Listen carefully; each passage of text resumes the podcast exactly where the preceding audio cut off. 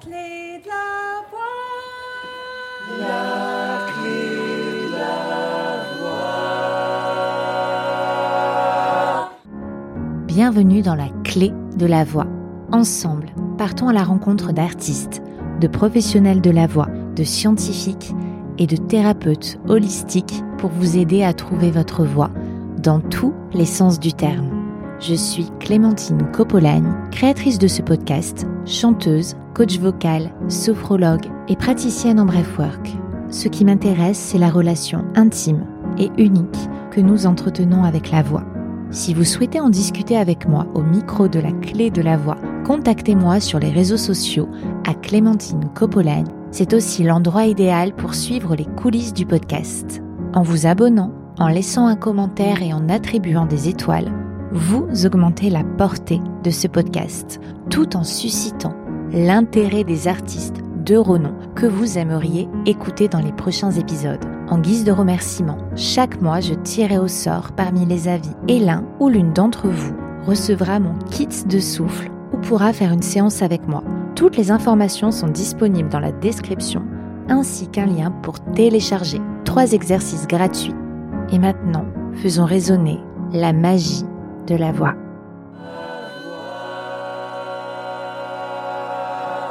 Issa Padovani nous parle de sa relation avec le son, le langage et l'expression de soi.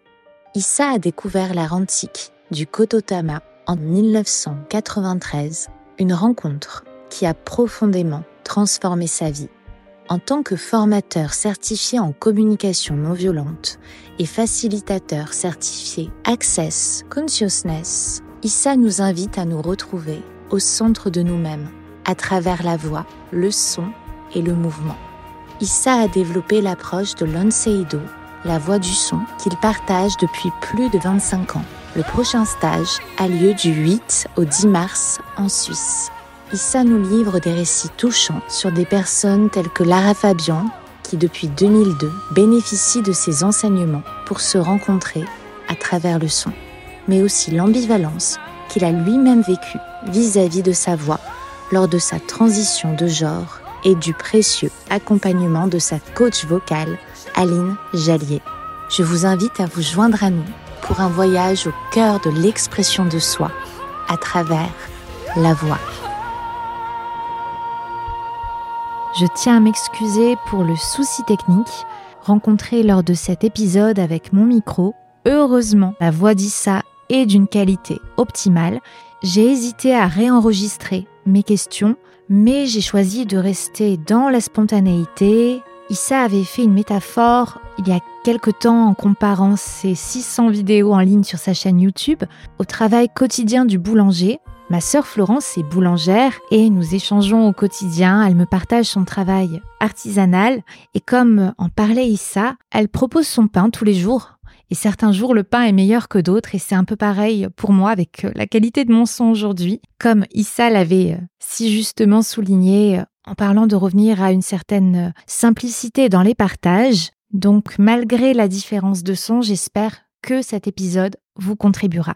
Ça, je suis très heureuse de pouvoir échanger avec toi aujourd'hui. Pareil, bonjour Clémentine, ravi de cette rencontre et de ce qu'on va explorer ensemble. Est-ce que tu veux bien nous partager l'un de tes premiers souvenirs marquants en lien avec la voix? Ouais, c'est sans doute, euh, je suis enfant, je dois avoir 7-8 ans. Mon père est, est, passionné de... Il est marseillais, il était marseillais mon papa. D'origine corse? Oui, Padovani, c'est d'origine corse. Voilà, je suis de la branche des Padovani euh, qui sont venus euh, dans le Cap Corse, hein, près de Louré-Air, ça, dans, je pense, au début du XXe siècle. Ensuite, ils sont venus à Marseille. Et mon père était passionné de Marcel Pagnol. Et donc, je crois qu'un de mes premiers souvenirs de la voix, c'est quand on enregistrait avec mon père sur les magnétocassettes de l'époque. Et euh, on enregistre, en fait, la trilogie Marius, Fanny, César. Euh, il, fait toute une partie des voix et je fais toute l'autre partie des voix. On s'enregistre. Et puis aussi, euh, premier souvenir de la voix, mais c'est la voix de mon père. Hein. Mon père avait une magnifique voix de ténor. Bon, il avait malheureusement pas voulu euh, aller, prendre des cours parce qu'il connaissait pas le solfège. Et je pense qu'il devait se juger de ça, mais il avait une très très belle voix de ténor léger, tu vois. Du coup, à la maison, il y avait toujours beaucoup de musique, beaucoup de chants. Mon père qui chante et puis moi qui essaye de chanter derrière. Donc voilà, donc j'ai une enfance où je crois que j'ai commencé à découvrir la musique, j'allais dire moderne, à 12-13 ans, parce que jusque-là, j'écoutais que du classique à la maison, c'était que du classique des concertos. Euh, voilà, ils m'emmenaient à l'opéra euh, écouter euh, écouter des opéras. Enfin voilà. Du coup, j'étais complètement décalé, déphasé. Je me souviens que les jeunes au lycée, quand ils parlaient à l'époque Supertramp, je me souviens la première fois où j'entends Supertramp et moi je dis quoi Supertramp Enfin, je, je connaissais rien, je savais pas ce que c'était. On n'écoutait juste pas à la maison, quoi. Tu as intégré à 17 ans la faculté d'orthophonie de Nice après avoir décroché ton bac à 16 ans. Qu'est-ce qui t'a donné envie de te tourner vers l'orthophonie? Ben, en fait, j'avais euh, deux orientations possibles à l'époque. Euh, je voulais soit être un soit orthophonie, ça me branchait parce que euh, c'était la voix. J'ai toujours été passionné par la relation entre le langage et la pensée. De quelle manière le langage structure la pensée et puis aussi de quelle manière la voix exprime ce que nous sommes.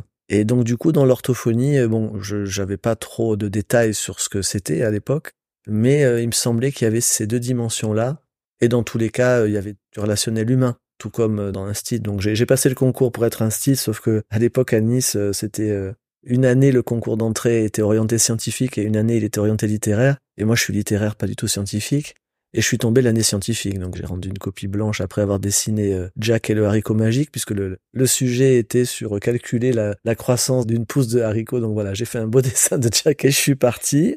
Et puis je venais d'avoir 17 ans au mois d'août, donc j'ai passé à la rentrée le, concours d'entrée euh, d'orthophonie. Et euh, ouais là aussi c'était un, souvenir de voix parce que je me souviens de l'oral donc euh, j'avais réussi l'écrit. Et à l'oral quand j'arrive dans le couloir de la fac de médecine de Nice où est la fac d'orthophonie il y avait des gens dans le couloir en train de chanter frère Jacques. Puis je me dis mais qu'est-ce qu'ils font?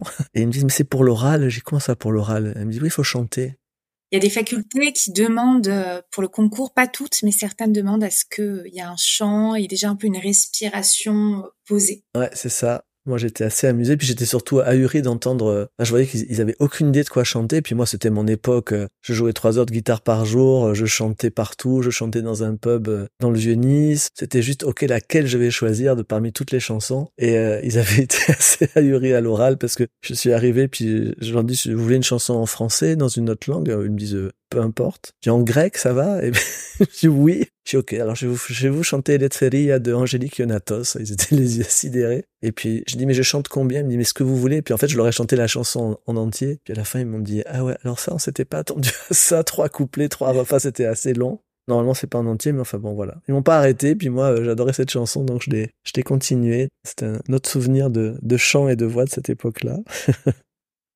Est-ce que tu veux bien nous parler de ta rencontre avec le Kototama Donc là on saute, euh, on saute 11 ans plus tard, parce que la orthophonie, il avait 17 ans. Donc là, j'ai 28 ans, je décide de faire un, stage, je savais même pas trop ce que c'était, ça s'appelait Mind Control, euh, méthode de contrôle mental euh, créée par euh, José da Silva, un médecin américain qui cherchait à, à comprendre comment on pouvait guérir de certaines maladies incurables et puis qui a trouvé comment en travaillant sur soi, sur les ondes cérébrales, tout ça, bref. Et donc je fais un stage de Mind Control, je sais plus, dans un hôtel à Saint-Laurent-du-Var. Et puis à la pause, j'entends des sons, j'entends des sons euh, qui viennent euh, du bar de l'hôtel, donc c'était assez euh, assez étonnant. Et en fait, entre deux cocktails, il y avait un, groupe de dames qui, pour moi à l'époque, me paraissaient des dames très âgées, puisque je pense qu'elles devaient avoir plus de 50 ans.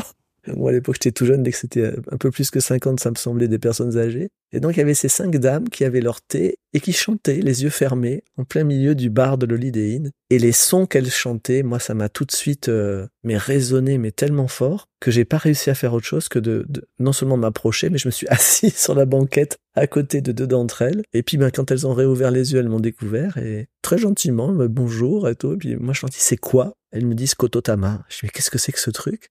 Alors je savais pas trop m'expliquer. Elles m'ont dit euh, oui, euh, il y a quelqu'un qui nous enseigne ça à Nice, mais elle est partie. Euh. Moi j'ai dit ah bah mince c'est, dommage. Le jour où je découvre un truc qui, qui résonne pour moi, la personne est partie. Puis en fait finalement non, elle n'était pas du tout partie. Et donc voilà, c'est comme ça que j'ai rencontré à l'époque celle qui est devenue mon, mon guide dans cette approche qui est originaire du Japon, enfin qui a été conservée au Japon pendant des milliers d'années, mais qui en fait est une, est, une approche du son qui est derrière à beaucoup de pratiques de son sur cette planète et dont on dit dans Kototama que euh, c'est la, la langue source en fait, hein, avant tous les mots, avant tous les tous les signifiants et signifiés séparés au niveau du langage et du langage conceptuel. On dit que Kototama était le, la langue source originelle. Et donc voilà, je, je suis tombé littéralement en amour euh, de cette approche euh, du son qui avait comme euh, bénéfice pour moi immédiat d'arrêter mon mental, hein, parce que les, les sons euh, du Kototama ont vraiment cette capacité à travailler directement au niveau des ondes cérébrales et de nous faire changer en fait de, quel est le train d'onde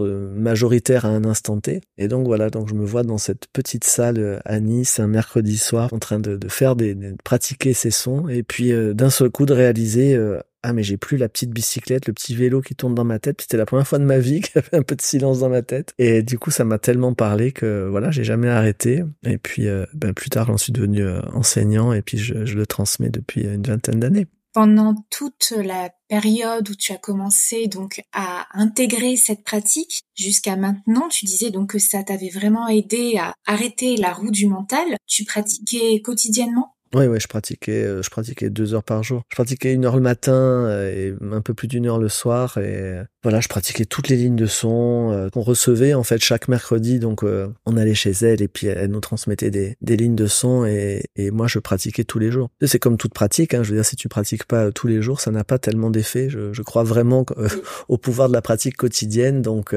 oui, je pratiquais tous les jours et je voyais vraiment les jours avec et les jours sans. À l'époque, je travaillais à, l'hôpital au, CHU de Nice et j'avais des horaires tournants. Donc, des fois, je travaillais, euh, je commençais à 6 heures, des fois, je faisais 7 heures, 15 heures, des fois, je travaillais l'après-midi, des fois en journée. Et quand je travaillais très tôt le matin, donc il fallait que je me lève encore plus tôt, évidemment, pour être à 7 heures à l'hôpital, bah, des fois, je n'arrivais pas à me réveiller assez tôt pour faire une heure de pratique le matin. Et donc, je voyais ces semaines-là où je pratiquais pas le matin avant euh, de commencer ma journée. Waouh, je voyais vraiment le changement de où moi je, je, me sentais déjà dans mon corps, j'avais l'impression d'être des fois un peu à côté, et puis la, la, la stabilité intérieure, euh, la détente aussi, hein, que, peu à peu euh, j'ai acquis au fil du temps. Et puis comment aussi, euh, si on parle de voix, comment ma voix euh, se placer, se, se, poser, se déposer à des endroits que je connaissais pas, aussi au niveau du souffle. Bon, à l'époque, je fumais comme un pompier, je crois que je, fumais deux paquets de clopes par jour. À l'époque, j'avais un, souffle, je me souviens, j'inspirais, je, faisais un son, il durait 10 secondes, quoi, je m'étouffais, tu vois, c'était une horreur. Et puis, bon, bah, peu à peu, évidemment, j'ai arrêté de fumer parce que c'était pas possible d'avoir aussi peu de souffle, et j'ai vu mon, mon souffle s'allonger, euh, pas du tout en termes de récupération de mes poumons, parce que ça met beaucoup plus que de, de temps que ça à récupérer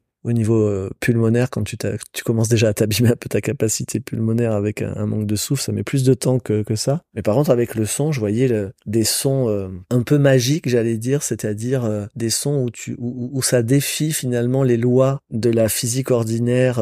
quand tu chantes, je me souviens une fois avec la rage, on pratiquait et puis d'un seul coup, elle me dit mais c'est quoi ce... Qu'est-ce que c'est que cette longueur de son que tu viens de faire? Et je lui dis mais dans Kototama, c'est pas les poumons qui, qui donnent le souffle en fait. Le souffle vient d'ailleurs. Et j'avais à peine inspiré, j'avais tenu une note qui, n'en finissait plus. Mais pas parce que je voulais la tenir, juste c'était c'était ce qui me traversait. Donc euh, voilà, je dirais que c'est des c'est des sons. D'ailleurs, kototama en japonais, ça veut dire les mots âme. Ça veut dire à la fois le pouvoir du son, le miroir du son et les mots âme, puisque tama en japonais c'est une manière de dire de dire l'âme. En tout cas pour eux, ça ne veut pas dire âme. Pour eux, ça veut dire l'essence subtile de l'être. Mais en tout cas, il y a vraiment cette essence subtile qui se chante à travers nous, puisque en fait dans la pratique, même si on peut avoir l'impression que je chante les kototama, les mots âme, en réalité, c'est je suis pas l'instrumentiste, c'est je suis l'instrument, c'est les Kototama qui chantent en moi et qui me chantent. Donc il se passe souvent des choses euh, dans la pratique de Kototama où euh, d'un seul coup tu vas avoir ta voix qui, qui fait des trucs épouvantables, d'un seul coup tu vas avoir euh, le souffle coupé et c'est pas du tout parce que techniquement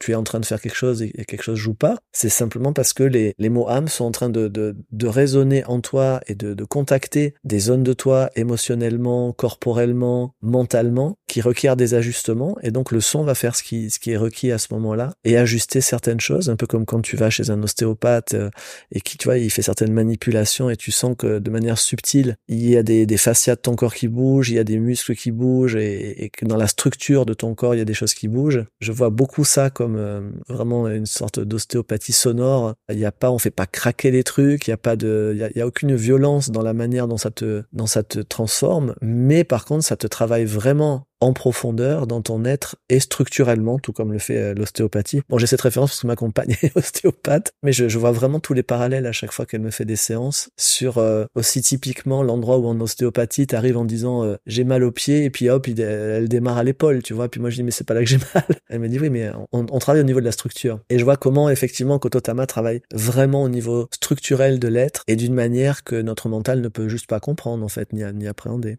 Est-ce que c'est aussi comme une canalisation? C'est au-delà de ça parce que quand je vois un canal, moi je vois un, comme un tuyau vide avec quelque chose qui passe à travers. C'est pas simplement non, c'est pas simplement un, canal. C'est je plutôt ça comme un tambour, tu vois, c'est-à-dire dans lequel notre peau serait à la fois euh, la peau du tambour et puis toute notre structure osseuse serait la structure du tambour. Quand, quand tu pratiques Kototama, il y a tout ton corps et tout ton être dans tous les corps physiques et tous les corps subtils. Il y a tout ton être et toutes tes structures dans toutes les dimensions qui sont mises en résonance pour moi, l'image qui, résonnerait le plus, c'est le cas de le dire, c'est celle d'un tambour. C'est-à-dire, tu es, tu es acteur. Toi, dans un canal, tu peux avoir, euh, voilà, tu, prends un, tube, tu fais passer de l'eau, bon ben, le, tube lui-même est, est, pas tellement euh, affecté, sa, structure n'est pas transformée par ceux qui le traversent. Alors que là, oui, ta structure, elle est complètement transformée, et c'est le principe de Kototama, c'est que ça te, j'allais dire, tu peux pas impunément euh, pratiquer Kototama. C'est pour ça qu'il y a des transmissions d'ailleurs, pour permettre d'ajuster tout, tout ce qui est vécu en, en temps réel. Je veux dire, celui qui est euh, enseignant en Kototama et transmetteur dans, cette euh, tradition, il a été reconnu par ses guides dans la lignée comme étant déjà lui-même arrivé à un endroit où son propre tambour est suffisamment résonnant, d'une part, capable de se mettre en résonance, et aussi euh, capable d'être accordé à un certain endroit, qui fait que quand il va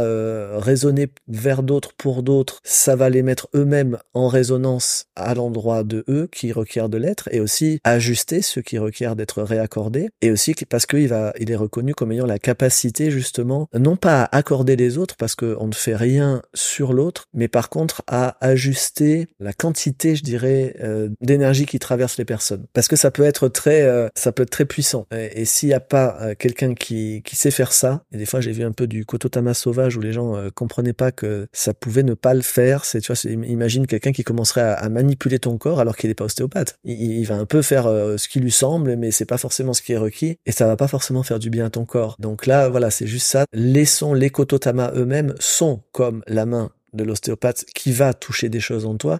Et moi, mon job, c'est simplement d'ajuster, de, de, comme de donner l'information au passage à, à, cette vibration qui traverse, de, de, de, réguler un petit peu son intensité, parce qu'elle pourrait être plus puissante que ce qui est requis pour toi, en fait, à certains moments. Et moi, j'ai vécu des trucs au tout début dans Kototama, où quand j'avais pas toutes ces informations, où j'ai fait des conneries, entre guillemets, c'est-à-dire, euh, j'ai transmis des Kototama euh, comme ça, euh, parce que ça me semblait sympa, tu vois. Moi, j'apprenais ça d'un côté, puis j'arrivais à l'époque dans un groupe qui était formé, qui existait depuis 15 ans. Et donc quand je suis entré dans le groupe, euh, celle qui était mon guide dans cette approche euh, ne m'a pas euh, fait de, sous-titrage puisque le groupe avait tout ça euh, en tête depuis des années. Et puis ben euh, elle elle, croyait que j'allais le je sais pas peut-être le capter de manière implicite ce qui n'a pas du tout été le cas. Et donc voilà moi j'apprenais des kototama le mercredi soir puis le jeudi quand je recevais déjà à l'époque des personnes en consultation voilà j'ai commencé à transmettre certains kototama à des personnes en toute innocence hein, en, me disant ben moi ça me fait du bien ça vous fera peut-être du bien. Sauf que la personne je pense à une en particulier qui, qui m'appelle le soir affolée qui me dit j'ai pratiqué vos trucs là je, je me sens à deux mètres de mon corps à droite, quoi. Je fais quoi? Et puis moi, n'y connaissant rien, euh, tout à fait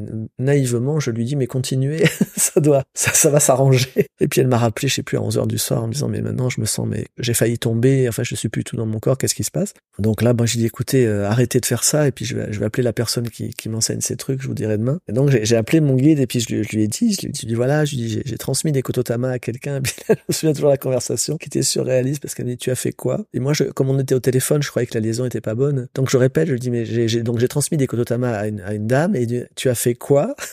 C'est qu'à la troisième fois que j'ai compris qu'il y avait un problème, je dis, je, il fallait pas que je transmette. Elle me dit, mais ça va pas ou quoi? Mais elle me dit, mais tu, tu, tu es pas transmetteur. Ça, ça va complètement la décentrer. Suivant où elle est, ça peut complètement la décentrer et elle peut ne pas être bien. Je lui dis, mais on fait quoi maintenant? Ben, elle dit, envoie-la moi. Donc voilà, donc j'ai appelé la dame tout contrit le lendemain en lui disant, je suis désolé, je vous ai, je vous ai passé des trucs, euh, des sons qui étaient peut-être pas euh, ajustés de cette manière-là. Et puis donc, elle a, elle a été voir mon guide et puis celle-ci a fait le nécessaire pour euh, déjà la remettre un, peu alignée là où il fallait. Et puis voilà, bah du coup, bah lui a fait une transmission euh, en ajustant, euh, en, faisant des réglages. Tu vois, je vois un peu ça. Bon, moi, je je gratouille de la guitare depuis depuis toujours. Voilà, on, on dit souvent en, riant qu'un guitariste passe la moitié de sa vie à, jouer de la guitare et l'autre moitié à l'accorder. Et il y a vraiment cette dimension-là de, de l'accordage. Mon mari est accordeur de piano, donc ça me parle bien. voilà, donc il y, y, a cet accordage subtil qui n'est pas finalement dans Kototama, c'est pas euh, à l'inverse d'un accordage habituel dans lequel on accorde l'instrument. Moi, j'accorde pas du tout la personne. Hein, c'est, c'est pas, j'ai pas cette intention-là. Euh, mais par contre, j'accorde la vibration qui arrive pour qu'elle soit pas trop puissante pour la personne. En fait, j'accorde la relation entre les kototama et la personne pour que quand elle va les pratiquer, ça soit ajusté. Et donc ça c'est quelque chose qu'on fait euh, à, chaque euh, à chaque nouveau kototama qui sont transmis, il y a cet accordage euh, qui est fait pour que ça soit bah, une contribution pour la personne et pas quelque chose qui va trop la bouger d'une manière qui serait pas un bénéfice pour elle, hein, puisque le but quand même de toutes nos pratiques, quelles qu'elles soient, c'est toujours on, cherche à avoir une contribution pour nous et un, et un bénéfice. Donc pour ça que dans les lignées de Kototama, euh, on, pratique ça pour soi quand on les reçoit, et puis euh, et puis ben voilà, si on, si on veut que les partager ou les transmettre, ben on a meilleur temps, comme on dit en Suisse, d'envoyer vers quelqu'un qui, qui a été validé dans cette ligne, dans ces lignées-là pour euh, pour accorder justement les énergies. Tu parlais d'être décentré. Comment enraciner sa voix en soi? Alors ça, c'est une très vaste question, très chère. tu peux pas, je veux dire, notre voix, elle est l'expression de, de ce que nous sommes et de là où nous sommes d'instant en instant, mais de manière générale, hein, tu, le sais, je veux dire, euh, si tu es à l'extérieur de toi déjà, dans ta manière d'être avec ton corps, ta voix va être complètement en dehors de toi. Euh, je veux dire, il y a tellement de dimensions là dans ta question. Il y a la dimension corporelle déjà, donc euh, quelle où est-ce que je suis dans mon corps? Moi, je vois des personnes qui sont bon beaucoup en Occident très haut, hein, qui sont très très au niveau de la tête et où on s'en rend même pas compte comment euh, enraciner la voix, c'est comment je suis euh, moi euh, dans mes racines déjà. Quelle est ma quelle est ma relation avec les racines de moi? Là, quand je dis ça, ça m'évoque tout de suite parce que la voix, c'est tellement quelque chose d'émotionnel. Nos racines, c'est nos ancêtres, hein, donc en passant par nos parents. Et donc, moi, je vois des tas de des tas de voix qui sont positionnées et placées en alignement ou en révolte avec le père ou la mère. Des fois, on va faire du mimétisme vocal avec l'un ou l'autre ou on va se mettre en opposition, en rébellion, et on va se créer une voix qui est juste par euh, sa hauteur ou euh, par euh, les harmoniques qu'on y met, dans sa tonalité, dans son timbre, ou alors notre voix à elle seule va être un manifeste d'émancipation par rapport à papa ou maman, ou encore il y a ces voix chez les femmes euh, où, j'entends des fois des voix comme des voix qui restent très très petites filles, où il y a quelque chose qui a trouvé un avantage à, ne pas avoir euh, une voix adulte, soit parce que je veux encore être aimé de papa ou maman, soit parce que j'ai été violenté ou abusé euh, par papa ou, maman et qu'il y a quelque chose qui est tellement traumatisé qu'il est resté à cet âge-là. Donc voilà, c'est pour ça que moi je sais que travailler sur la travailler sur la voix, c'est travailler sur l'être en fait. Hein. C'est c'est je réponds jamais finalement aux personnes qui me posent des questions euh, techniques. Et d'ailleurs, dans, dans Kototama, on ne travaille jamais la technique.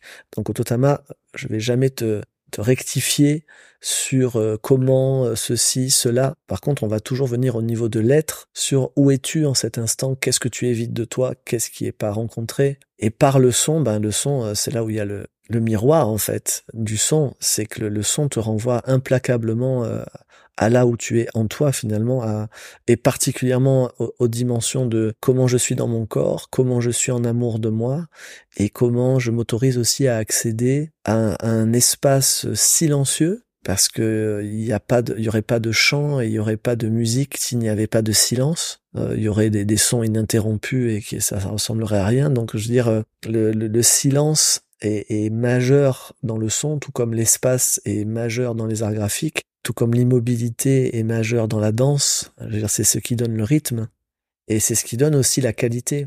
Donc pour moi, l'enracinement euh, premier dans le son, c'est le silence. Avant d'être un enracinement corporel, c'est euh, comment je suis euh, en paix avec mon silence, comment je peux être, au-delà d'être dans le silence, comment je peux être le silence. Et dans Kototama, le premier Kototama qu'on apprend et avec lequel on, commence les, pratiques et on termine les pratiques, c'est un, Kototama dont il est dit dans cette tradition qu'il est le son originel de la création et donc il est le premier son qui naît du silence. Et le silence étant le, créateur de, tout, toutes les sons et de tout ce qui est. Et moi j'ai vu pendant des années comment euh, euh, ma voix ne s'originait pas dans le silence parce qu'à l'intérieur, il y avait aucun silence. Il y avait toujours le mental qui tournait, il y avait toujours des pensées qui tournaient. Et qu'en plus, dans le silence, pour beaucoup d'entre nous, tout comme euh, euh, dans l'immobilité, euh, on peut à certains moments se sentir contraint ou s'ennuyer et faire du mouvement qui va nous activer et nous agiter. Ben, de la même manière, dans le, dans le silence, on a cette immensité qu'on peut vivre comme cette vacuité dans laquelle on goûte tous les possibles et et tout ce qui est là, et on va goûter finalement une complétude dans cette vacuité. Et en même temps, cet espace-là, pour le mental, c'est un espace terrifiant. Euh, c'est l'espace du vide.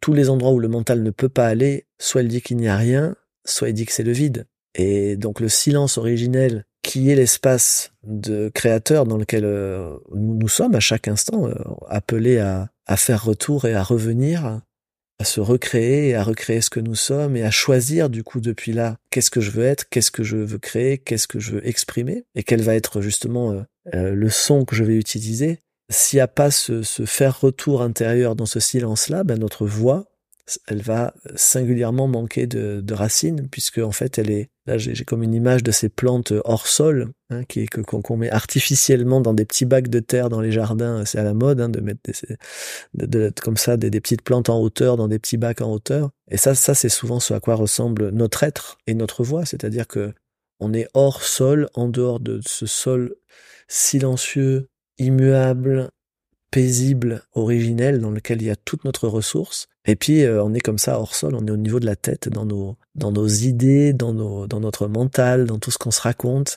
Et puis notre voix, bah, si elle sort de là, elle va être une voix. Alors je vais, vais pas dire une voix de tête parce qu'en chant ça, ça signifie quelque chose, mais en tout cas elle va être une voix du mental. Elle va être une voix, elle va être une voix de, de l'intellect. Elle va être la voix construite finalement euh, de ce que nous nous racontons être. Elle va être la voix de notre histoire, mais elle va pas être la voix de notre être. Et justement, est-ce que il y aurait un chemin pour aller vers la voie de l'être, vers la voie du soi? Là, en fait, si tu veux, la question, elle, est, euh, on met la voix au milieu, mais finalement, la voix, elle est juste l'expression de ce que nous sommes. Et elle relie aussi toutes tes pratiques différentes. C'est ça, c'est que quoi que tu fasses, euh, il y a ce, dicton populaire qui dit le mauvais ouvrier a toujours de mauvais outils.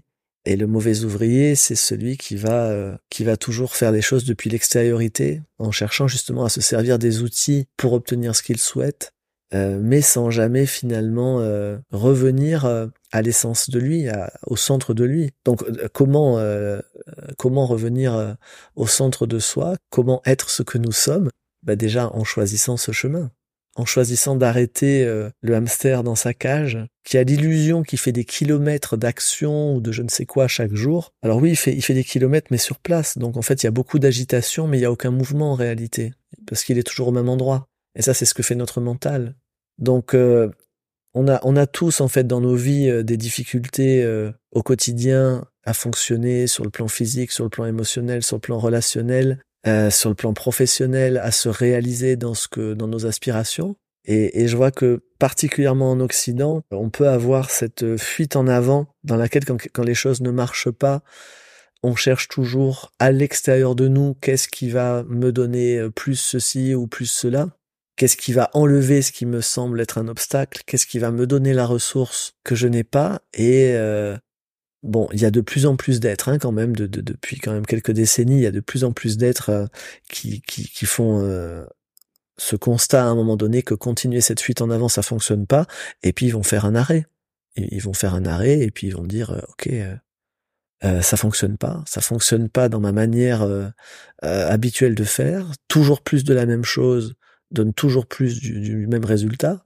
Donc à un moment donné, on va sortir de cette folie de continuer euh, à changer finalement les moyens, les stratégies, mais sans jamais changer notre intention. Et puis euh, on s'arrête. Et souvent, je le remarque avec les, personnes que j'accompagne depuis des années, c'est euh, souvent on a tous cet événement, on a tous des fois un événement critique à raconter pour les personnes qui ont qui se sont engagées dans ces chemins de faire retour à soi euh, et, de finalement devenir ce que nous sommes en réalité, s'autoriser à l'actualiser, à l'incarner, à le manifester, voire à le chanter. On, a, tous un événement critique qui est euh, le, moment de rupture, le point de rupture, le moment où on, a réalisé euh, ça peut être ton mec te quitte, ça peut être voilà, ça peut être un, burn-out, ça peut être quelqu'un que tu aimes qui meurt. Enfin, cet événement qui va être la goutte en trop dans ton vase déjà bien rempli mais qui ne s'en rendait pas compte. Et le jour où il y a cette goutte-là qui arrive, ben euh, il y a tout qui déborde, il y a le vase qui, qui casse. Et là, tu te retrouves dans cette euh, dans cet état dans lequel on a tous été sans doute une fois. En tout cas, si on est dans des chemins de de, de rencontre avec soi, ce, ce moment où tu es complètement hébété, atterré, désespéré, parce que tu vois que tout ce que tu es jusqu'ici est cassé et que tu pourras plus le reconstruire. Parce que c'est ça, c'est on fait beaucoup de bricolage. Comment être ce que nous sommes et, comment faire que la, la, voix que nous avons soit celle de notre être, que le chant de notre être est là, au-delà du chant physique, matériel qu'on peut chanter. Moi, j'appelle le chant de notre être, c'est quelle est, quelle est, quelle est la résonance de moi que j'offre au monde et qui va être une contribution, non seulement pour moi, mais pour tous, parce que quand tu es dans ton être, quand tu es ce que tu es, quand tu es l'unique de qui tu es, eh ben la résonance de toi, au-delà même du chant que l'autre peut entendre avec ses oreilles, il y a la note de ton être qui résonne dans, l'univers tout entier. Et il y a que toi qui peux jouer cette note-là. Et donc quand tu es dans cette vibration-là, dans cette énergie-là de toi, tu vas être une telle contribution quand tu oses cette note unique de ton être. Sauf qu'au moment où il y a tout qui casse autour de toi, ce, moment d'effondrement salutaire, c'est un moment où pour le coup tu restes sans voix parce que tu comprends bien que la manière que tu as eu jusque-là de fonctionner, ça va plus pouvoir fonctionner comme ça. Et ce moment, il est terrible et magnifique en même temps. Il est terrible parce que ben on, se trouve dans une impuissance euh, totale. Euh, on se croit impuissant alors qu'en fait c'est le moment de plus grande puissance qu'on a toute notre vie. C'est le moment où on peut arrêter d'être l'ancien moi, l'ancien personnage, l'ancienne histoire de moi et décider, ok, à partir de maintenant, ben, je choisis, euh, je choisis d'être ce que je suis, comme disait Marshall Rosenberg, le, père de la communication non violente, dans un de ses textes magnifiques qui s'appelle À partir de maintenant, et dont un paragraphe dit à partir de maintenant, je choisis d'être qui je suis et de l'exprimer avec authenticité, quand bien même cela ne serait pas reçu comme un cadeau par autrui. Et ça, tu vois, quand on parle de la voix et du chant, pour moi, c'est vraiment ça, c'est quel serait mon chant qu'est-ce que je qu'est-ce que j'oserais chanter et être pour les autres si euh, je me disais que les autres ne vont pas apprécier mon chant quoi. Quelle note j'ose être? Quel chant j'ose être si je me dis que je, je vais être ça et, le public en fait ne va pas aimer ça? Est-ce que je vais choisir, comme je l'ai fait jusqu'à maintenant dans ma vie avant cet effondrement sanitaire, est-ce que je vais continuer de travestir ma voix de changer euh, ma tonalité, de, de, de, me pousser à transformer euh, le, timbre de, ma voix, ou est-ce que je vais oser être euh, la voix de mon être, être ce que je suis, quand bien même ben, les, les gens quittent la salle? Et à ce moment-là, peut-être, si quand je chante le chant de mon être, les gens quittent la salle, je sais que je ne suis pas dans la bonne salle. Tout simplement. Donc au lieu de me continuer, moi, à me diminuer, à me réduire, à m'éloigner de moi, voilà, c'est une chanson de, de Zazie hein, dans laquelle elle chante Si j'étais moi, et où dans le refrain elle dit Mais je me lâche la main, je m'éloigne de moi.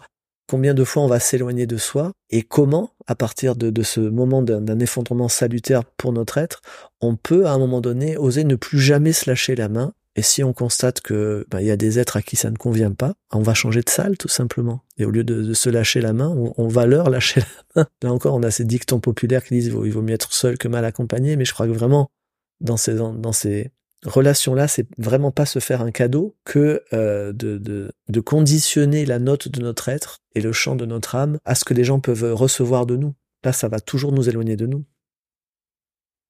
Tu as évoqué tout à l'heure Lara Fabian. Elle a dit que tu lui avais appris à chanter à partir de l'espace depuis lequel elle parle. Et beaucoup de chanteurs écoutent le podcast, hein, ce sont mes principaux auditeurs. Est-ce que tu veux bien nous parler de la dissociation qui peut exister entre la voix parlée et la voix chantée?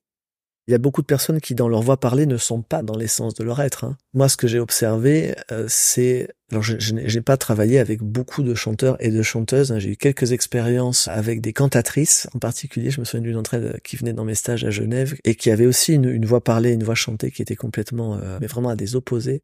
Moi, ce que j'observe, c'est que dans la, la voix parlée, il y a notre enfance. Dans la voix parlée, il y a notre histoire émotionnelle et dans la voix chantée, la voix chantée, pour pas mal de personnes, elle s'est développée techniquement plus tard. Mais la voix parlée, elle porte en elle et elle a sur elle des bagages qui ont un poids des fois invraisemblable et, qui font que tant qu'ils sont pas libérés, on va être plus à l'extérieur de soi. Après, j'ai observé que il y a aussi des, personnes qui font des, transpositions en fait, c'est-à-dire qui envoient finalement vers leur voix chantée tout ce qu'ils n'arrivent pas à régler euh, dans leur voix parlée. Et du coup qui se déportent qui se déportent d'eux et qui, dans leur voix chantée, vont mettre tellement de choses euh, dans la technique en particulier, et ça surtout que ce soit du chant euh, opéra ou autre, en fait, toutes ces voix qui sont super travaillées, ou comme Lara qui a une voix, enfin je veux dire, elle travaille tous les jours sa voix, c'est des voix très très travaillées, et où dans ce travail vocal qui est vraiment de la pure technicité, il y a quelque chose de l'essentiel finalement qui à un moment donné s'oublie, et où cet endroit de, de revenir à soi dans la simplicité, de chanter comme on parle,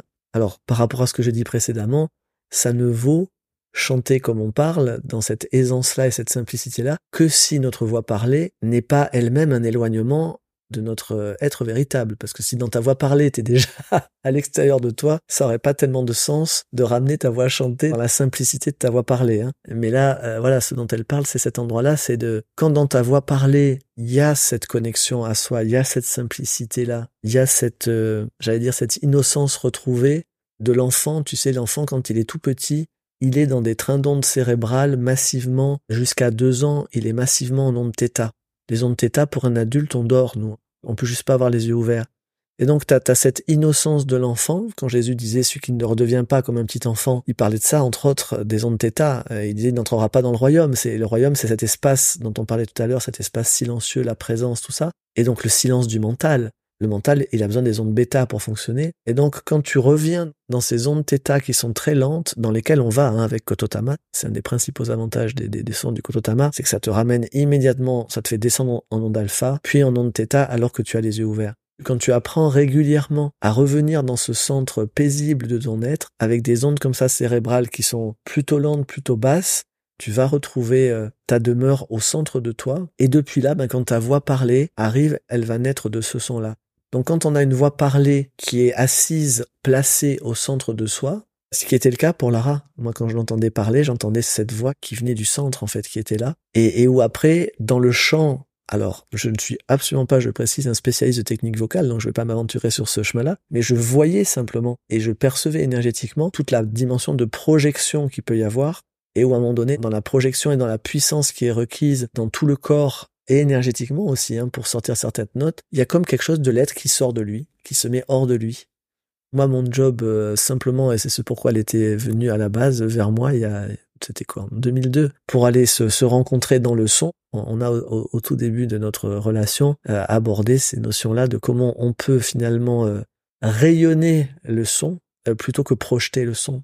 Et rayonner, ça veut dire vraiment cette image comme quand tu lances une pierre dans un étang et que tu as ces cercles concentriques Moi, je voyais des fois dans le chant comment, alors que tu es au point central, tu cherches à envoyer littéralement ta voix sur le cercle le plus externe qui est à 3 mètres de toi, et comment on pourrait faire autrement depuis l'intérieur et laisser résonner depuis soi, en attendant peut-être dans un premier temps quelque chose qui va aller un petit peu moins loin, mais à l'arrivée en gagnant tellement d'aisance et de puissance au final, parce que finalement tu as juste toi à lancer le son au centre de ton être et ensuite à le laisser s'expandre et plus à chercher euh, avec euh, de, la technique pure, et je, je n'enlèverai à la technique, hein, parce que s'il y a vraiment une chose que j'ai pu mesurer au contact de Lara en la voyant chanter certains soirs, alors que en lui parlant juste avant qu'elle monte sur scène, elle était quasiment à faune parce qu'elle était malade, et en la voyant arriver sur scène et chanter Adagio et sortir toutes les notes.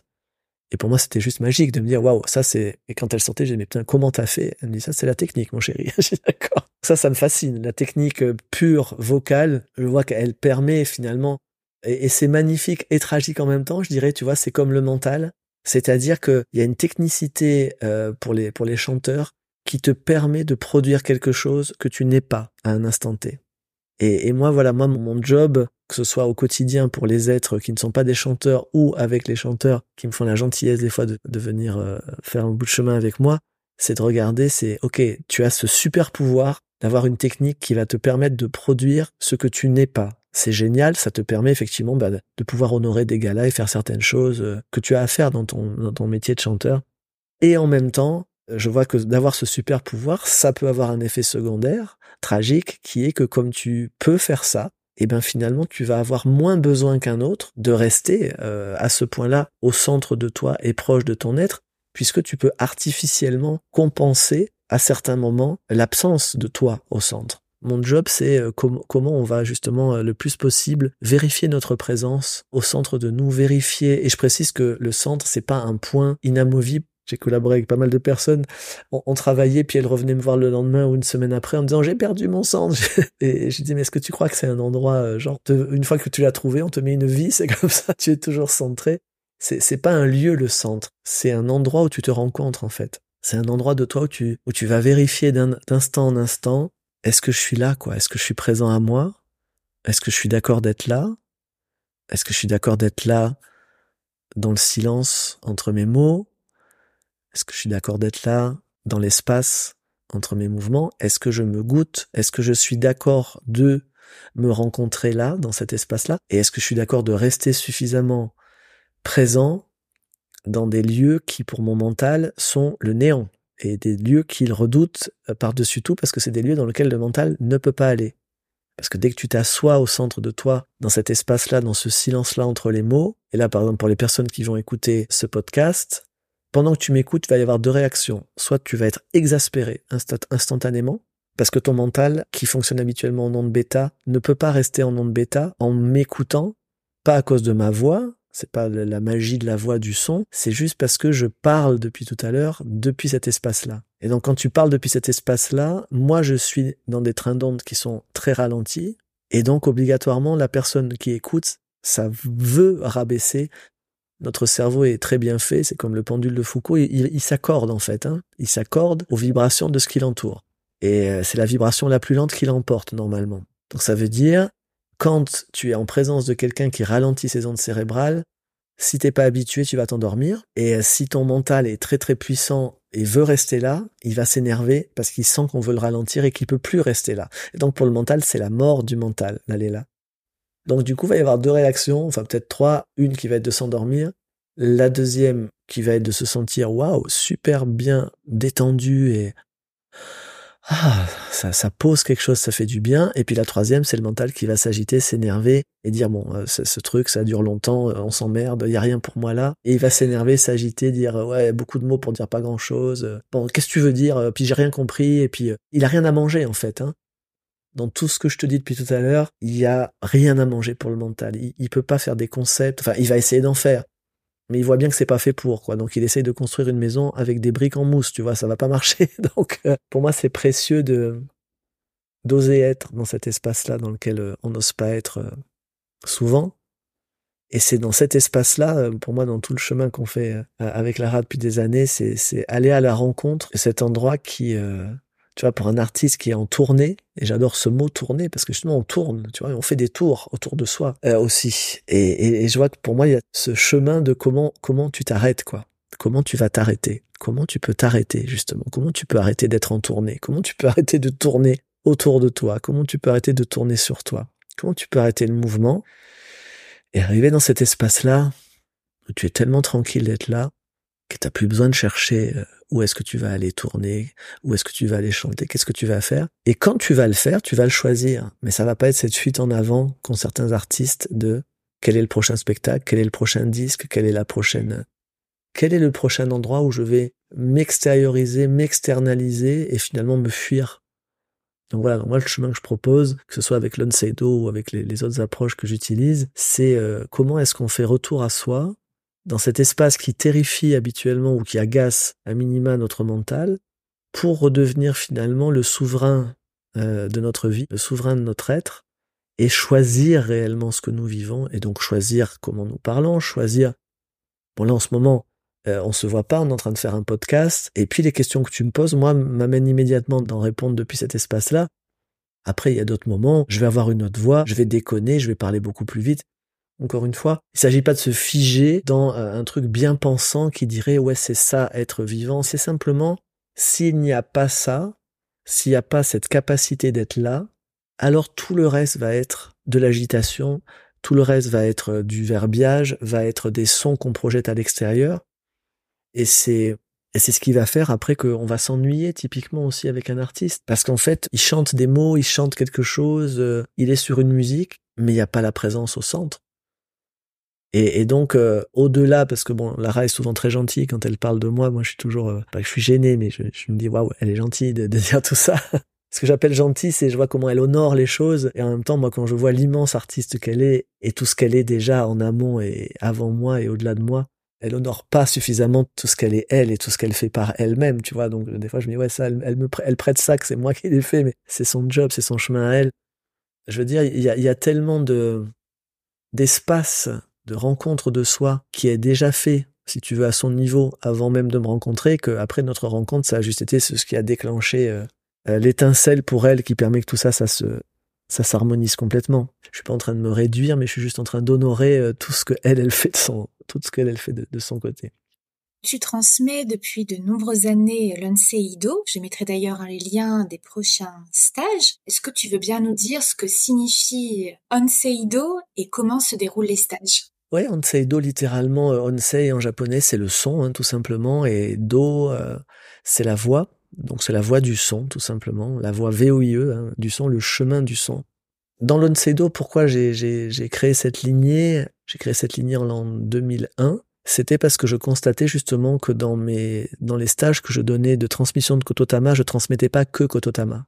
J'ai toujours moi été incapable de, de, de, de retransmettre juste ce que j'ai reçu, et je me suis toujours vu comme une sorte d'alchimiste qui fait des à la fois des transmutations euh, de plomb en or, le plomb étant euh, toutes les toutes les zones dont on a parlé depuis tout à l'heure, toutes les zones d'éloignement de nous, d'errance de nous, qui font que finalement tout devient lourd, et euh, l'or étant cet espace intérieur dans lequel bah, tout est tellement léger quand on est juste soi, tu vois. Donc je me suis toujours vu comme un alchimiste qui aide les êtres à transformer leur plomb en or, et aussi comme quelqu'un qui, qui fait des, des alliages entre différentes approches. Et donc j'ai toujours eu dans ma transmission de Kototama la transmission des Kototama pure, hein, donc on transmet les sons, on pratique les sons, on chante tout ça, et aussi le fait de transmettre, de faire des apports de conscience, parce que pour moi, juste pratiquer à la japonaise, où tu fais juste les lignes de son, il n'y a pas d'enseignement direct, en fait, tu pratiques les sons, puis c'est les sons qui t'enseignent, ce qui est génial hein, aussi, mais je vois qu'on est en Occident, et que pour les Occidentaux, ça passe pas tellement cette manière-là, donc euh, voilà, moi j'ai toujours euh, donné des enseignements et ces enseignements pouvaient venir de voix et d'approches qui n'étaient pas du tout euh, reliées au Kototama.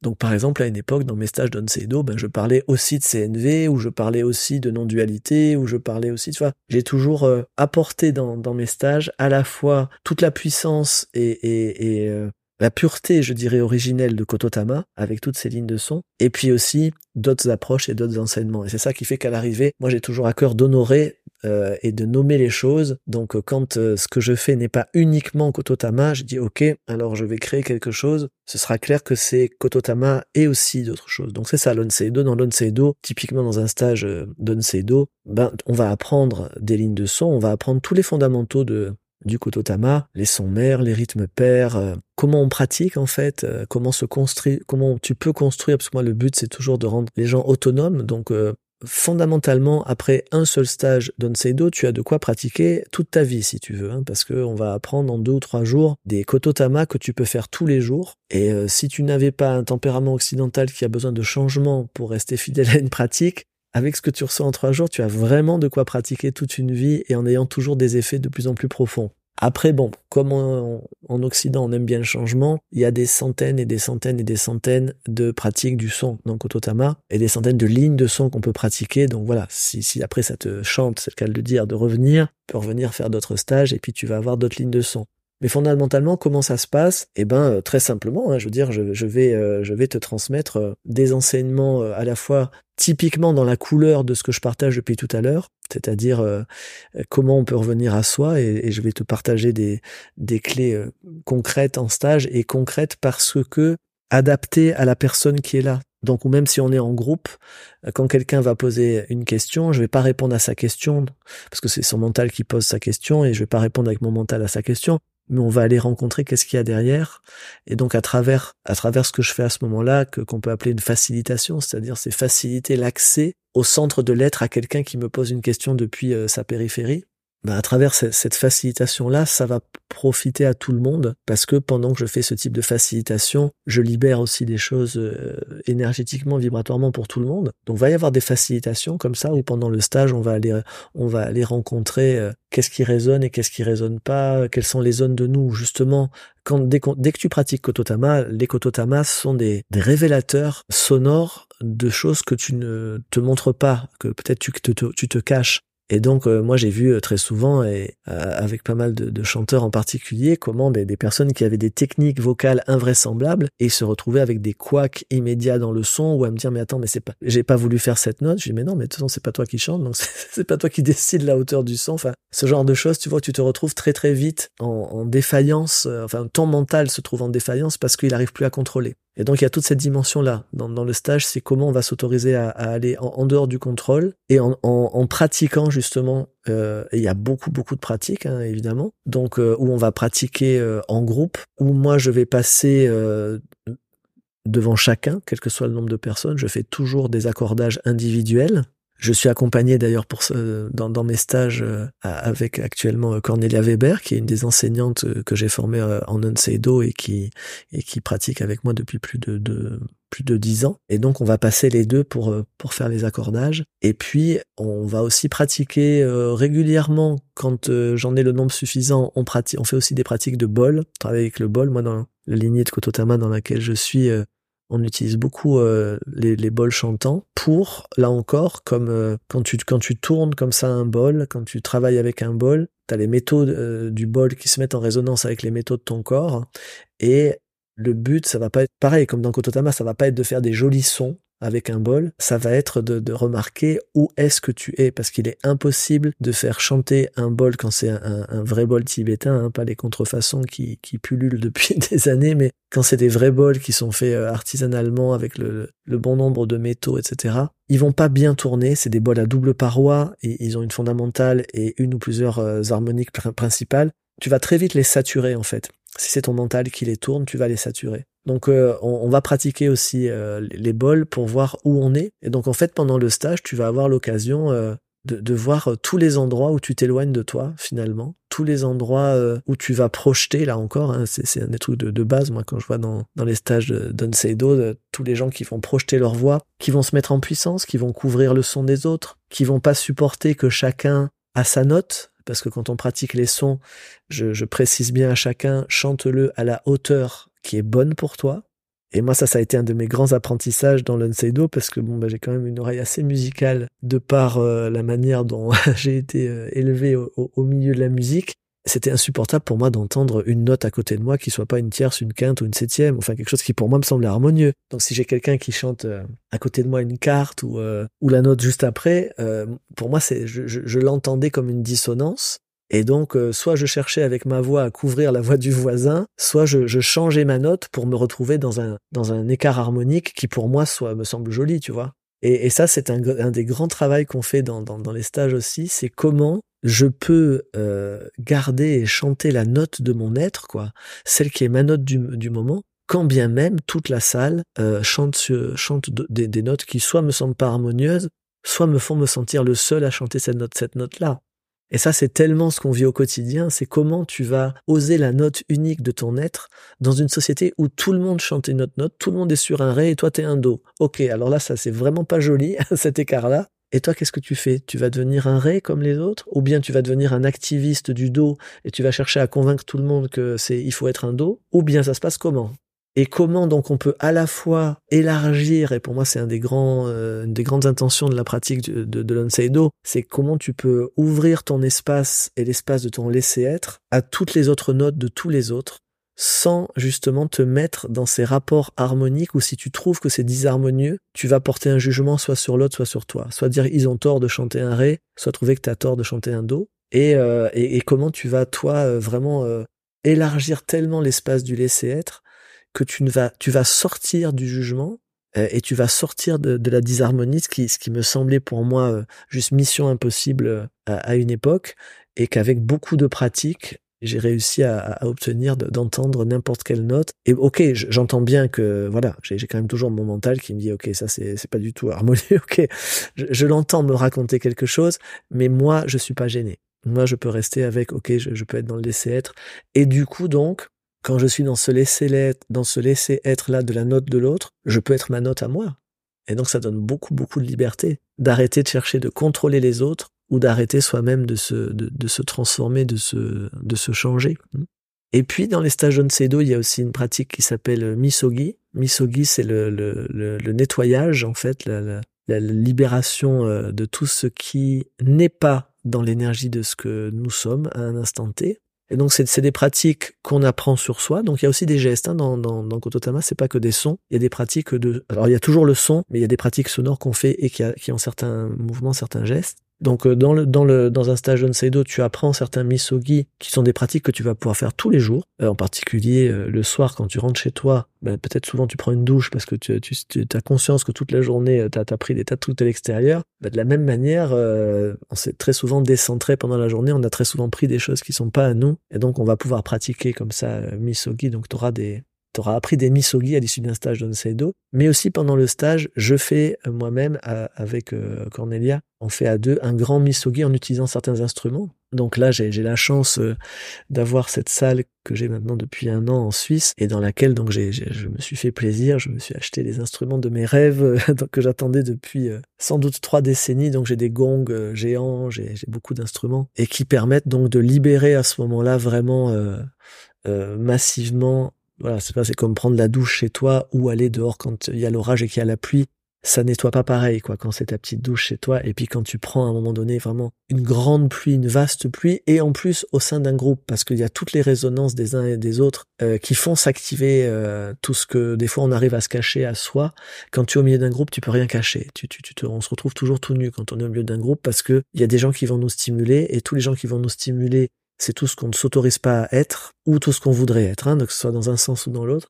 Et donc du coup, il y a, y a, beaucoup de choses qui remontent. Et quand on fait ce misogi qui est individuel mais au milieu d'un groupe, c'est-à-dire que Cornelia et moi, on passe vraiment sur chaque personne avec euh, les instruments qui peuvent être transportés. Et puis après, bah, t'es pris dans le bain quand on joue avec les, les grands instruments, avec les, les grands gongs, les grands bols, enfin tout ce qui a, tout ce qui n'est pas déplaçable. Là, tu es, tu es pris dans ce bain sonore. Et là, waouh, ça, ça permet vraiment de libérer vraiment beaucoup, beaucoup, beaucoup de choses euh, en une fois. Ça ne remplace pas la douche quotidienne que tu vas faire après le stage quotidiennement avec tes propres misogi. Mais voilà, ça permet vraiment euh, de faire que pour toi, il y a un avant et un après quoi dans un stage, à la fois par tout ce que tu as reçu dans les transmissions, dans les enseignements, dans les pratiques au sein du groupe et aussi euh, avec, euh, avec le, le misogi qui, qui est pratiqué de cette manière.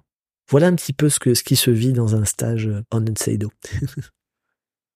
Est-ce que tu veux bien nous partager l'une des plus grandes émotions que tu as vécues en lien avec la voix, la tienne ou celle des autres? Écoute, c'est ce qui me vient tout de suite, c'est Lara, pour changer, mais celle qui me vient en premier. C'est en 2013, elle est en train d'écrire l'album Le Secret, elle est chez moi, à Piraforcha, en Suisse. On vient de faire une pratique de, Kototama et je viens de lui transmettre en fait les sons du waka. Donc les waka euh, au, Japon, c'est une poésie particulière euh, avec un nombre de, une structure particulière au niveau du nombre de syllabes. Et je viens de lui transmettre le waka d'Amaterasu. Amaterasu, c'est la déesse du soleil au Japon. Et elle est en train de composer, euh, et elle est en train de chercher les paroles d'une chanson. Et elle descend les escaliers et elle me dit, Isa, I am Awa. Et je lui dis oui, tu es donc Awa dans Kototama, A c'est la source de la lumière et Wa c'est la manifestation de cette lumière hein, dans, la matière. Donc je lui dis oui, oui, bien sûr, tu es Awa comme tout le monde. Donc moi je crois qu'elle me parle de Kototama. Et elle me dit non, non, Issa, j'ai des paroles. Et en fait, elle, elle, venait, juste après cette transmission, elle venait d'écrire les paroles de cette magnifique chanson qui s'appelle I am Awa. Et elle est à un mètre de moi et elle commence à me chanter. Et donc c'est une chose d'entendre Lara Fabian euh, sur scène euh, avec la distance et c'est une chose d'avoir Lara qui chante avec toute la puissance et toute la vibration dans laquelle elle était à ce moment-là.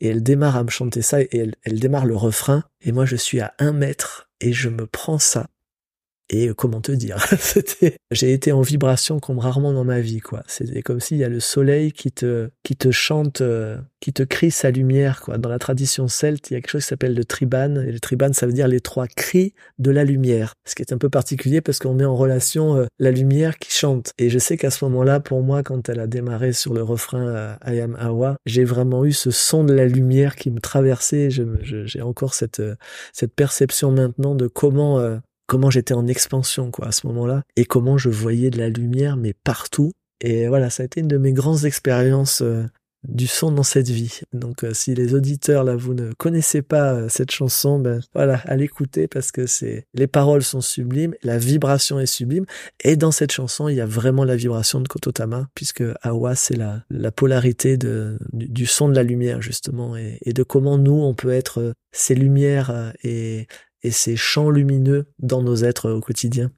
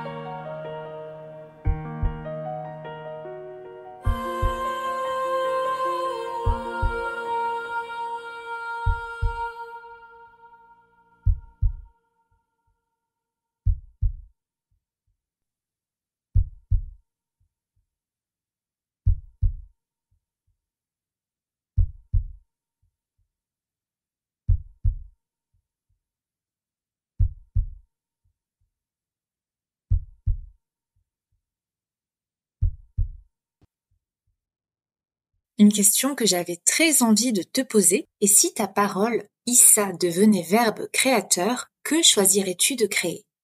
Le choix, je créerais le choix.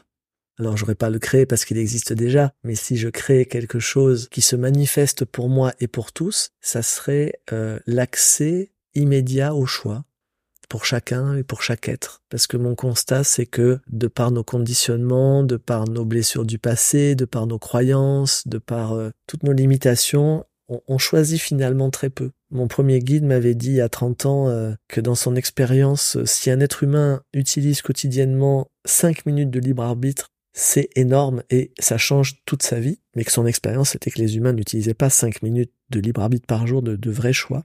Et donc euh, voilà, si mon si mon, mon verbe pouvait créer quelque chose, je créerais sans doute la vibration, la résonance euh, de l'espace du choix pour moi et pour tous les êtres, et la conscience en tout cas euh, de quand je suis dans le choix et de quand je n'y suis pas parce que je vois que c'est assez tragique dans nos vies quand on croit qu'on est en train de choisir, alors qu'en réalité on est en train d'éviter quelque chose et qu'en fait c'est un non-choix. Je te donne un exemple concret hein, pour illustrer. Il y a des années, je parle avec Marshall Rosenberg, le fondateur de la communication non violente, et d'un seul coup il me dit de toute façon toi tu n'es pas non violent. Je suis pardon? alors que je suis engagé à fond là-dedans, il me dit non, tu n'es pas non violent parce que tu ne peux pas être non violent parce que tu ne peux pas choisir la non-violence puisque tu fuis la violence. Tu n'aimes pas la violence et tu fuis la violence, donc tu n'as aucun choix. Ni moi, c'est parce que je suis en paix avec ma violence, je suis en paix avec le fait que je pourrais être violent, c'est possible, que je peux ensuite choisir la non-violence. J'ai un vrai choix. Je peux choisir d'être violent et je peux choisir d'être non-violent. Mais toi, c'est interdit, la violence. Donc tu crois que tu es non-violent, mais tu ne choisis pas en réalité la non-violence. Tu fuis la violence. Et waouh, ça m'avait mis une sacrée claque à l'époque de réaliser, peut-être il a, il a raison, quoi. Et donc euh, voilà, c'est de ça dont je parle, c'est euh, retrouver l'espace. Euh, si mon verbe crée quelque chose, eh ben je, je, je demanderai qu'il crée cet espace pour chaque être, de se rendre compte de l'endroit où ce que nous prenons pour des choix sont en fait des, des, des évitements, des fuites de zones que nous ne nous autorisons pas à choisir la plupart du temps parce que nous croyons que si je m'autorisais à tout choisir, si je pouvais tout choisir, je choisirais tout, ce qui n'est pas le cas. Et si je m'autorisais à tout choisir, incluant la violence, est-ce que je choisirais tout? C'est-à-dire, est-ce que je choisirais la violence? Ma réponse est non. Mais on a cette croyance que si on s'autorise à tout choisir, on va tout choisir. Donc voilà, si mon verbe pouvait créer quelque chose, eh bien je demanderais qu'il crée la conscience de nos choix et de nos non-choix, ce qui donnerait donc plus de justement de liberté euh, de choix à, tous les êtres sur cette planète et qui contribuerait sans doute à, à créer quelque chose qui contribuerait davantage pour chaque être. Quel rapport entretiens-tu avec ta voix? C'est un, c'est un rapport euh, très particulier depuis deux ans, donc euh, depuis ma transition de genre où j'ai changé de voix. Ça, ça a été, euh, ça a été très douloureux le rapport avec ma voix depuis deux ans, et en même temps la plus belle rencontre de ma vie, je dirais, parce que j'ai justement découvert là où je n'étais pas, ce qui était un, paradoxal quand même avec toutes ces années où je transmettais le son, et j'ai découvert un endroit où j'étais présent et j'ai découvert l'endroit où je n'étais pas encore présent. Et en particulier, j'ai découvert l'endroit où, euh, quand tu as une voix de femme, que tu t'en rendes compte ou pas, tu projettes ta voix. Et même si tu es placé, tu projettes ta voix parce qu'on est dans un monde d'hommes et que la voix des femmes, en termes de puissance, euh, en termes de résonance, elle résonne pas de la même manière et j'ai eu la chance et le bonheur, et peut-être que tu auras l'occasion de l'interviewer aussi. Elle s'appelle Aline Jaillet. Oui, en Tomatis. Voilà, elle est chanteuse euh, et, et c'est une coach de la voix extraordinaire. Donc j'ai eu la joie de travailler avec elle depuis deux ans. Euh, elle m'avait contacté à l'époque pour euh, son livre qui, qui, sortira prochainement. Et vous avez co-créé un stage ensemble, je crois. Ouais, on a co-créé un stage ensemble euh, en lui donnant le titre d'ailleurs de son premier ouvrage, qui est La voix de son être. Et, et elle m'a vraiment accompagné dans ce chemin de, de, de retrouver ben, un nouveau placement intérieur. Et alors, s'il y a vraiment une chose que j'ai redécouvert de l'intérieur de moi, c'est c'est comment justement ce placement de la voix à peu avoir finalement avec la technique et à tout avoir avec comment je, je veux me projeter ou pas finalement vers l'extérieur, quelle influence je veux avoir vers l'extérieur, comment je suis en relation avec moi. Et donc voilà, la relation avec ma voix, moi j'ai toujours une relation avec ma voix, j'ai toujours adoré ma voix, ma voix d'avant, et je l'utilisais comme un instrument et je l'utilisais avec euh, voilà avec virtuosité en, en, voilà avec tout ce que je pouvais maîtriser aussi avec ma pratique du kototama et en même temps, euh, là par exemple, quand j'écoute ma voix d'avant ma transition, je ne la supporte plus, pas du tout parce que c'est une voix de femme, mais alors pas du tout, j'adorais ma voix, mais parce que j'entends le placement en fait. Et j'entends l'endroit où je m'étais pas rencontré encore. J'entends l'endroit où dans le corps en particulier, je m'étais pas encore complètement déposé. Donc euh, je dirais que jusqu'il y a deux ans, ma voix, elle était une voix euh, qui était, alors il y a très longtemps, qui était une voix de, de, ma tête, de mon mental, euh, qui après a été une voix de mon cœur, mais qui n'était pas encore une voix de mon corps. Et, j'ai vraiment vu euh, et compris aussi tout le sens de, de, de ce que j'ai fait depuis deux ans, qui au fond n'avait rien à voir avec le genre, mais qui avait tout à voir avec l'incorporation totale de mon être, avec comment je pouvais vraiment euh, descendre jusque dans la matière et découvrir euh, ben, une autre une autre relation d'amour avec moi, une autre relation de de douceur avec moi et quelque chose d'encore plus moelleux et d'encore plus goûteux et, dans quelque chose qui vraiment est venu euh, s'habiter de l'intérieur à un endroit qui n'avait pas encore atterri dans la voie euh, jusque-là. Et où du coup maintenant le, le, le constat c'est que quand je pratique justement Kototama ou quand je parle ou quand je suis en relation avec les êtres, je vois comment, parce que bon ça je le, perçois énergétiquement, je vois comment la voix que j'ai maintenant, parce qu'elle est complètement au centre de mon corps, ce qui n'était pas le cas de ma voix d'avant, ben comment elle met en résonance aussi les êtres et les invite à, aller à cet endroit-là. Donc voilà, donc c'est une relation qui est euh, qui est douce maintenant, qui est douce et qui est aimante, mais qui a été, euh, j'entends Aline dans nos coachings là depuis deux ans me dire, Issa arrête d'être méchant avec ta voix parce que j'étais vraiment exaspéré parce que ma voix faisait plus que je voulais, tu vois. C'était quand tu, quand tu as comme ça, quand tu passes du violon euh, euh, au violoncelle ou à la contrebasse euh, en deux ans, alors que toute ta vie tu as joué du violon et tu as, une habitude de jouer d'une certaine manière, et là d'un seul coup, ça, ça, y a, plus rien qui fonctionne pareil. Ça, a été sans doute la chose la plus difficile que j'ai faite de toute ma vie et la plus passionnante et la plus enrichissante que j'ai vécue de toute ma vie, de changer d'instrument comme ça et, et, de devoir du coup changer d'instrumentiste. J'ai vraiment dû changer toute ma relation à moi à un endroit euh, qui m'a amené à une profondeur que j'aurais jamais pu rencontrer avant. Et donc je, célèbre ça et je, suis heureux de ça.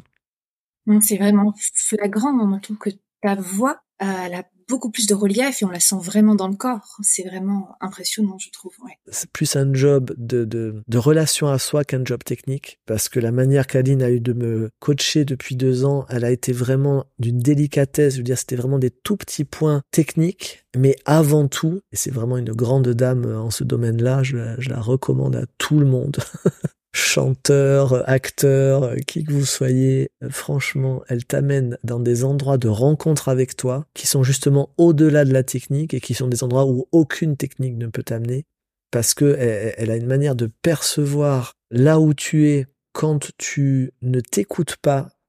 elle a ce truc de fou, c'est qu'elle perçoit là où tu es en train de t'écouter. La méthode Tomatis est fondée sur ça. Hein. C'est là où tu es en train de t'écouter que tu vas produire le son. Et ça, moi, j'avais rencontré des, coachs vocaux, etc. Enfin, et des personnes avec lesquelles je travaillais qui étaient tout à fait capables de, de percevoir depuis où je produisais le son, de où est-ce que j'étais quand je fais le son, où est-ce que j'étais même avant de faire le son. Mais j'avais pas rencontré beaucoup de gens qui sont capables de percevoir là où je suis en train de m'écouter et elle, elle le perçoit instantanément. Et du coup, euh, c'était ça, ça m'a ouvert des portes euh, incroyables. Et d'ailleurs, on fera un, cursus ensemble. Là, on, s'amuse tellement quand on est ensemble en stage qu'on va lancer un stage, donc qui est pas dédié à la voix, hein, parce que ça va être au cœur de la présence, mais où on, va aller regarder justement comment on peut entrer dans cette écoute de soi et aussi aller après vers, euh, la CNV, vers l'empathie, tout ça, mais depuis un endroit où, on s'écoute. Et donc moi, c'est c'est vraiment s'il n'y avait pas eu Aline depuis deux ans, je je serais pas en, amitié et en douceur avec ma voix euh, là où je suis euh, là où je suis maintenant. Ça c'est clair. Donc gratitude Aline. J'ai publié un épisode l'année dernière sur la méthode Tomatis. J'avais été contactée par une comédienne qui est aussi voix de fille, Sonia Mella, et elle parlait à quel point la méthode Tomatis l'avait sauvée, mais c'est vrai qu'elle n'avait pas donné le nom de la personne qui l'avait coachée. Et hier soir, en préparant l'interview, j'ai vu que c'était Aline. Et voilà.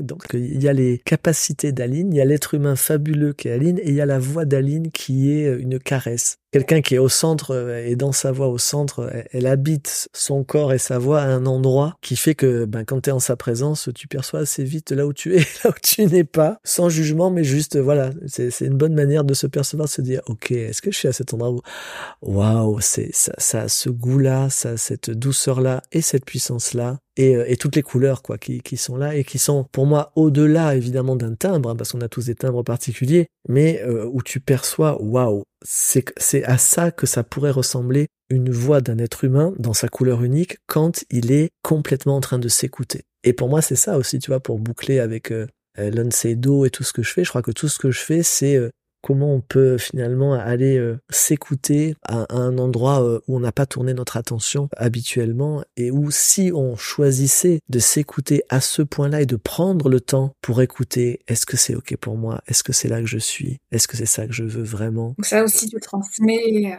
en CNV et aussi avec le focusing. Ouais, tout à fait tout ce que je fais tourne autour de ça, hein, la communication non violente. C'est un art d'aller justement écouter ce qui est en soi et en l'autre, au-delà des mots qu'on est en train de dire, au-delà euh, de, ce qu'on est en train de faire, comment est-ce qu'on peut écouter qu'est-ce qui est là au fond de nous, qui est vivant, qui est précieux pour nous, et comment on peut se relier depuis là, et comment quand on est relié depuis là, ben, on a assez euh, spontanément euh, l'élan de contribuer euh, pour soi, pour l'autre, alors que quand on n'est pas connecté là, ben, on va pas tellement avoir envie de contribuer.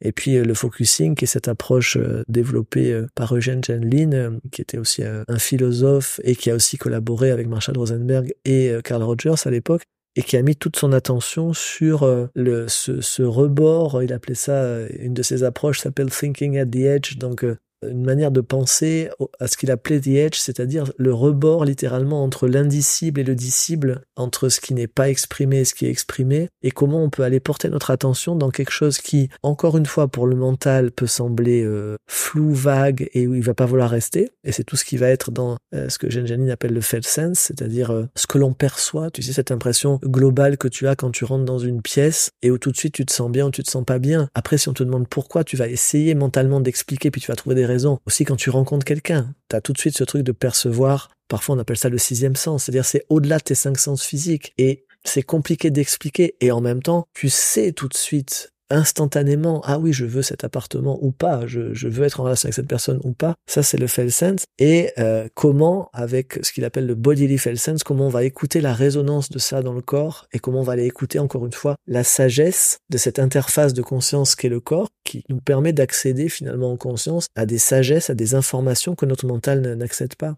Donc oui, tout ce que je fais, toutes les approches euh, avec lesquelles je, travaille, euh, elles ont toutes euh, cette double intention d'aller écouter euh, ce qui est là, vivant au centre de soi, et de nous aider à avoir plus de choix, à avoir plus de choix ensuite dans notre vie.